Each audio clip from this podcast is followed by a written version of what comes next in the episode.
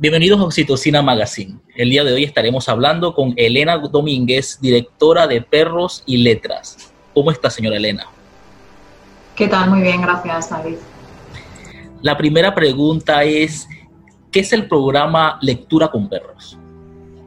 El programa RIT de Lectura con Perros, eh, pues es un programa que está eh, orientado en principio hacia la mejora de las habilidades eh, lectoras, principalmente fluidez y comprensión lectora, y nació pues hace ya 20 años en Estados Unidos, en Salt Lake City. Sus creadores son una, es una entidad que se llama ITA y bueno, al inicio como he indicado era mejorar las habilidades de lectura, aunque luego a lo largo de todos estos años nos hemos dado cuenta de que es tremendamente eficaz también en otros ámbitos, en otros aspectos, eh, tales como eh, principalmente la autoestima, incide muy positivamente en la autoestima, las relaciones sociales y un montón de cosas. ¿Y cuándo llega esta labor a España? Pues a España lo traemos en el año 2012. Eh, nosotros ya habíamos tenido, eh, había tenido yo personalmente experiencia previa en eh, actividades asistidas con animales y un poco de casualidad comprobamos eh, bueno, pues que existía este programa en Estados Unidos y nos fuimos allí a ver qué tal funcionaba y cómo era. Y allí lo conocimos directamente en vivo y en directo y decidimos traerlo pues para acá, para España. Que ya tendría ocho años aproximadamente en España. Sí, exacto. Llevamos desde el 2012, ocho años llevamos aquí en España, sí. Somos los representantes oficiales de, de RIT en España. ¿Y el programa está en qué países, tanto desde el mundo, pues? Uf, eh, enumerarlos es complicado, ¿eh? porque ahora mismo somos, yo creo que estamos en 27, 28 países. Eh, En Europa estamos en un montón de sitios ya. Eh, pues, diría, por decir alguno, pues estamos en, en Alemania, en, Portugal, en Reino Unido, en Suecia, en Noruega, en Finlandia. Eh, en África estamos en Sudáfrica, en Asia pues estamos eh, también en varios, en Pakistán, alguno más hay por ahí. Y, luego, por supuesto, en, en, el continente americano, aparte de Estados Unidos y Canadá, pues estamos en México, estamos en Chile, en Colombia y en República Dominicana. ¿Cuál es el fin del programa Perros y Letras? Eh, bueno, Perros y Letras es el representante oficial de RID, del programa RID. Nosotros solamente trabajamos con el programa RID, a diferencia de otras entidades que a lo mejor pueden tener otro tipo de intervenciones, ¿no? de adaptaciones. Nosotros solamente trabajamos con RID eh, aquí en España. ¿no? Y bueno, nuestro objetivo fundamental como representantes oficiales del programa es el desarrollo, la expansión del programa en todo el territorio nacional, formar a los equipos, dirigir a los equipos e implementarlo colegios, en bibliotecas, en institutos, en centros de menores, en un montón de espacios donde se pueda leer. Y en su opinión personal, ¿cómo ha visto la evolución de los niños que son parte del proyecto? Bueno, de los niños y de los mayores, porque RIT, como comentaba, aunque nació muy específicamente dirigido hacia, hacia menores, ¿no? Luego en estos años hemos visto que también es muy potente como eh, herramienta para mejorar diferentes aspectos eh, en adolescentes y por supuesto en mayores, en adultos. ¿no?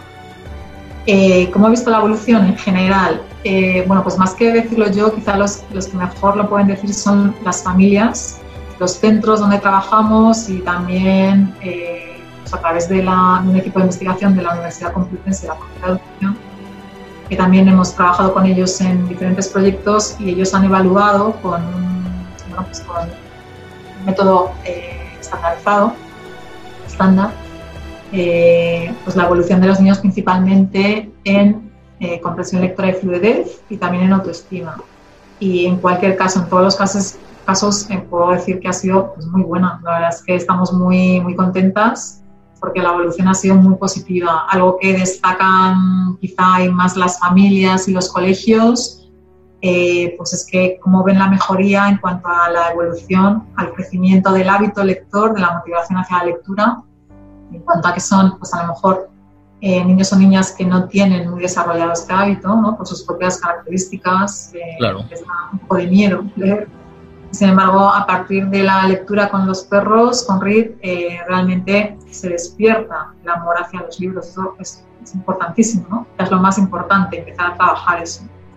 Y luego pues también destacan pues la mejora pues, en fluidez y comprensión, por supuesto, en las relaciones sociales también lo destacan, en la atención, la mejora del vocabulario, es decir, son un montón de parámetros que, que vemos que podemos influir positivamente para ser parte del proyecto se necesita tener una raza de perro en específico o se trabaja con cualquiera? Con cualquiera. Eh, vamos a ver, eh, nosotros aquí en España eh, trabajamos con todo tipo de perros, excepto, desgraciadamente, con aquellos que se consideran potencialmente peligrosos, no porque no queramos, de hecho nos encanta y no estamos, la verdad, nada de acuerdo con esa clasificación, pero sencillamente porque es que no podríamos, en las entidades donde trabajamos es que no nos dejarían ni entrar. Entonces, eh, bueno, está así el tema, ojalá pudiéramos evolucionar a ese nivel.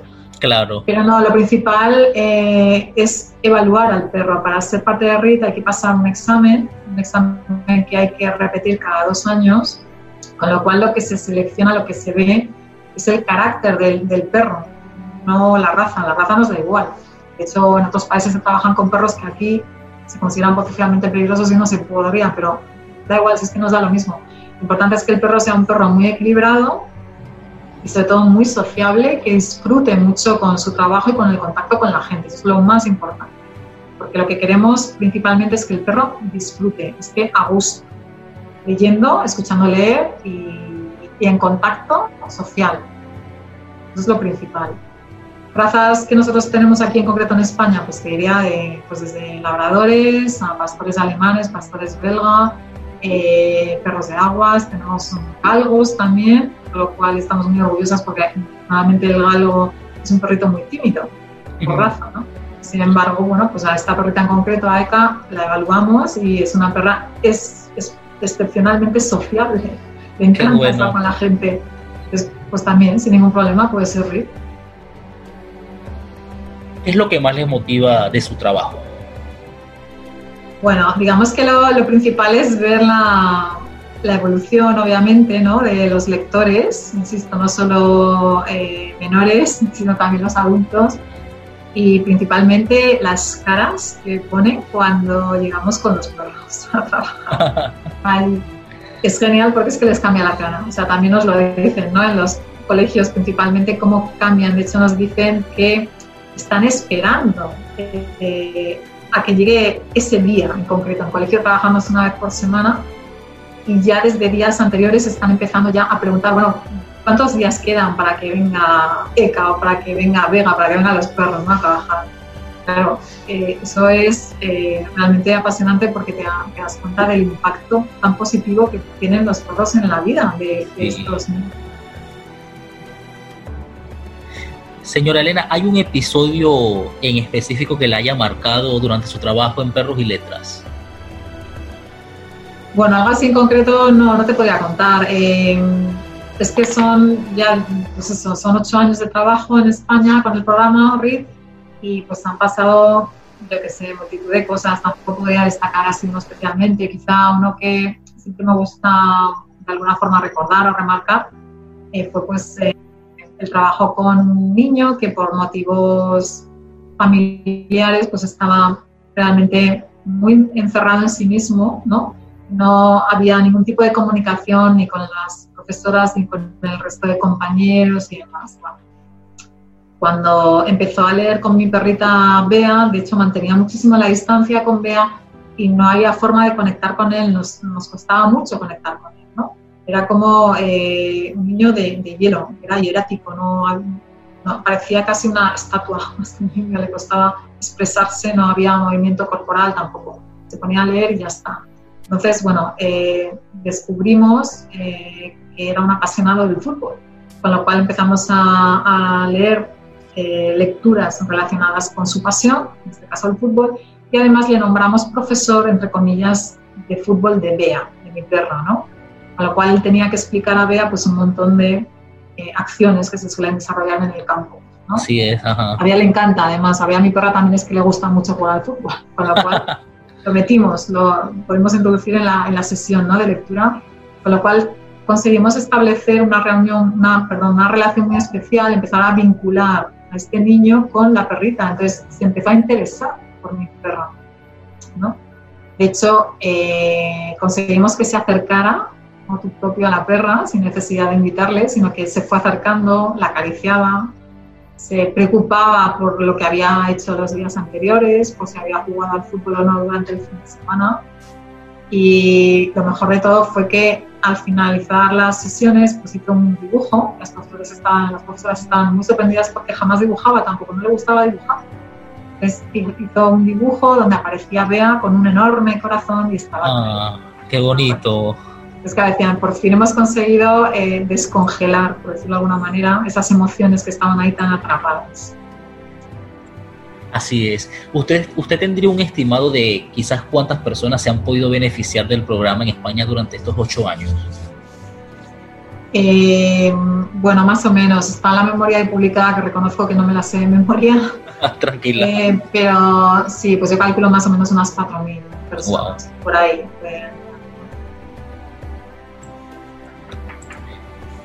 ¿Qué necesita un niño para, para ser parte del programa? ¿Cuáles serían los pasos a seguir? ¿Por la familia, quizás el colegio? ¿Cómo sería ese proceso?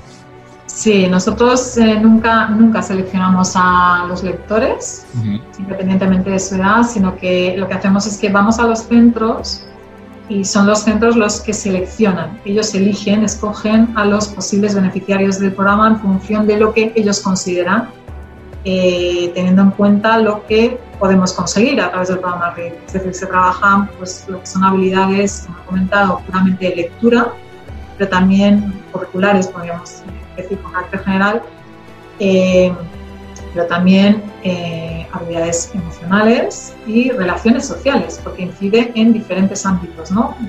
Todos muy necesarios para el desarrollo correcto de la persona.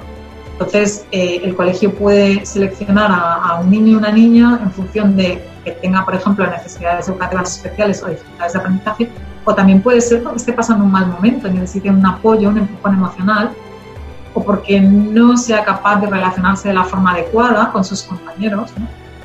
Quiere decir que, que hay diferentes parámetros para poder seleccionar a ese niño pero en cualquier caso no somos nunca nosotros, siempre son los centros los que seleccionan al posible alumnado lector o también a los mayores.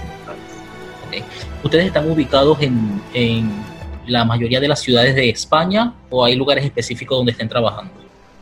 Estamos ahora mismo en nueve, nueve provincias Sí, la, central está en Madrid, pero estamos en diferentes sitios. Sí, hay, hay equipos en diferentes provincias.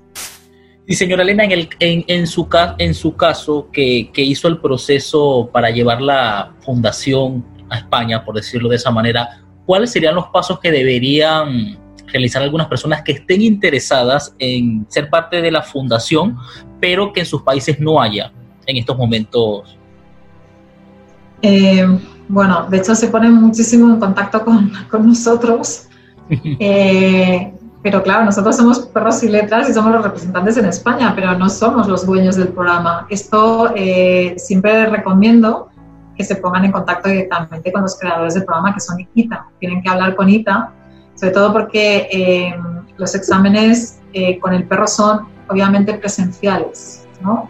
Entonces, es ITA el que tiene que evaluar, decidir, un poco mm, ver exactamente cuál es el mejor modo, la mejor forma de hacer estos exámenes presenciales.